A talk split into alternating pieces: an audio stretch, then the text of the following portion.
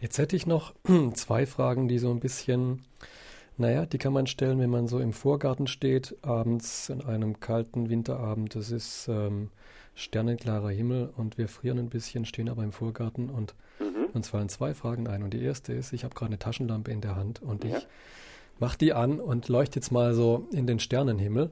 Ist denn dieses Licht ähm, eigentlich auf ewig im Universum unterwegs? Weil das ist ja ein Gedanke, der einem durchaus ein bisschen einen Schauer über den Rücken jagen könnte.